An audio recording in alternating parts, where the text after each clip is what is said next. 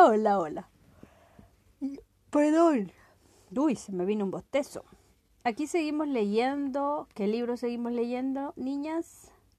La cama mágica de Bartolo, escrita por Mauricio Paredes. Sí, Mauricio Paredes. Muy bien. Y vamos a empezar sin más ni más a leer este episodio, que dice, en el fondo, no todo es lo que parece.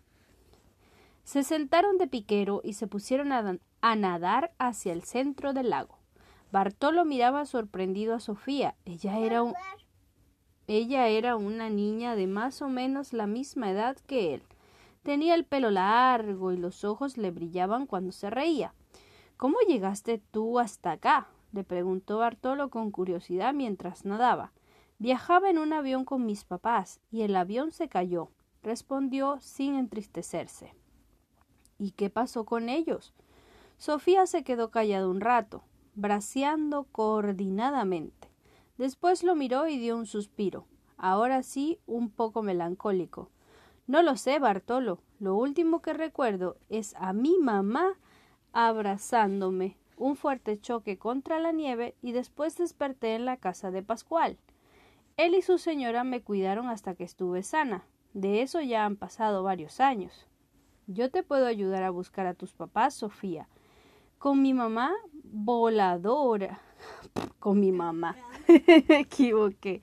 Con mi cama voladora. Podemos recorrer las montañas hasta encontrarlos. Se comprometió con la mejor de las intenciones.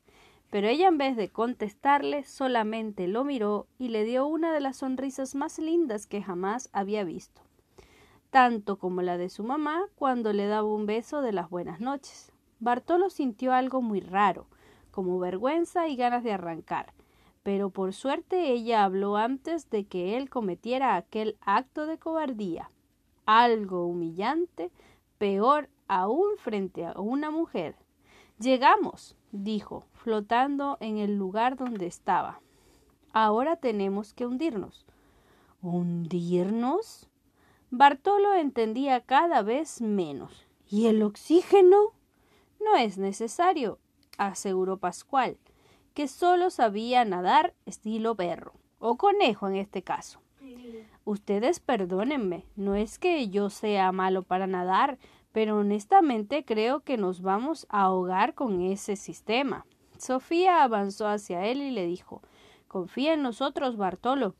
Toma un buen respiro y sumérgete. No te va a pasar nada, te lo prometo. Antes, quizás, Bartolo no habría confiado mucho en una niña, pero ahora algo era diferente. Sabía que sus nuevos amigos no lo iban a defraudar y más aún estaba seguro de que Sofía no le mentiría. En aquel instante Bartolo llenó sus pulmones Bartolo llenó sus pulmones con todo el aire que le cupo y se zambulló al mismo tiempo que los demás. Nadaba y nadaba para abajo y el corazón le latía como un tambor. Pum, pum, pum. Un poco porque le daba miedo quedarse sin aire, pero también por la emoción. Sentía el pecho apretado y se angustió. No aguantó más. Calculó desesperado pero en ese preciso momento sintió que sus brazos ya no empujaban agua, sino aire, y cayó al fondo. Sí, por, por increíble que parezca, el agua del lago no llegaba hasta abajo, sino que quedaba un espacio con aire en la parte inferior. Por eso Bartolo salió del agua, pero no a la superficie, sino que a algo así como la subficie. Lo veo y no lo creo, exclamó Bartolo. En el territorio, bajo el lago, sin fondo, había una ciudad, y si era algo parecida a las dos que ya conocía, pero con la diferencia de que sus habitantes eran todos pumas. Bartolo se fijó que en los bates era que en lo, perdón, Bartolo se fijó en que los botes eran al revés de lo que él conocía. El suelo iba hacia arriba pegado al agua y los pasajeros colgaban sentados en unas sillas como de andarivel. Vamos a encontrar a Valentín, dijo Pascual, exprimiéndose las orejas. Y Oliveiro, como siempre, entendió lo que él quería. Exactamente. Vamos a encumbrar un volantín. ¿Encumbrar? encumbrar, encumbrar es vamos a volar. Oh, no lo sabía. Bueno, eso creo, debería investigar. Quizás no se dice así, mamá. Encumbrar. Creo que vamos a hacer volar un volantín, vamos a encumbrar un volantín. Pero bueno, ya investigaremos y ahí sabremos. Llegaron a la plaza de armas donde en la mesa de un café estaba sentado Valentín, conversando alegremente con otros pumas. Al verlos acercarse se levantó a saludarlos. Pascual, Sofía y el gran Oliveiro. Qué gusto verlos por estas profundidades. Por favor, siéntense con nosotros y acompáñennos a conversar. Cuando el puma se fijó en el niño con pijamas, Sofía dijo Él es Bartolo, un nuevo amigo. Un gusto conocerte, Bartolo. Si eres amigo de Sofía, eres amigo mío. El gusto es mío, señor. El puma se rió y le dijo por favor, dime Valentín y trátame de tú. Mientras Oliveiro ya se había sentado en la mesa y les contaba a los pumas a su alrededor todas sus aventuras, verdaderas e inventadas, al mismo tiempo que comía una torta de merengue con frutillas y se tomaba un chocolate helado. Esta vez fue Sofía la que habló y le explicó a Valentín que Tal como estaban las cosas, el sol no podría salir mañana. Ahora Oliveiro comía puré de castañas con crema y tomaba leche con plátano. Sí, Valentín, con tu Sí, Valentín, con tu vigor y gran carácter nos puedes ayudar mucho. Te necesitamos, pidió con ojos risueños Sofía.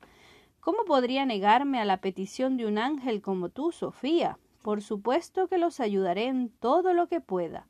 Bartolo se quedó pensando en que acababa en lo que acababa de decir Valentín, y le pareció que tenía toda la razón.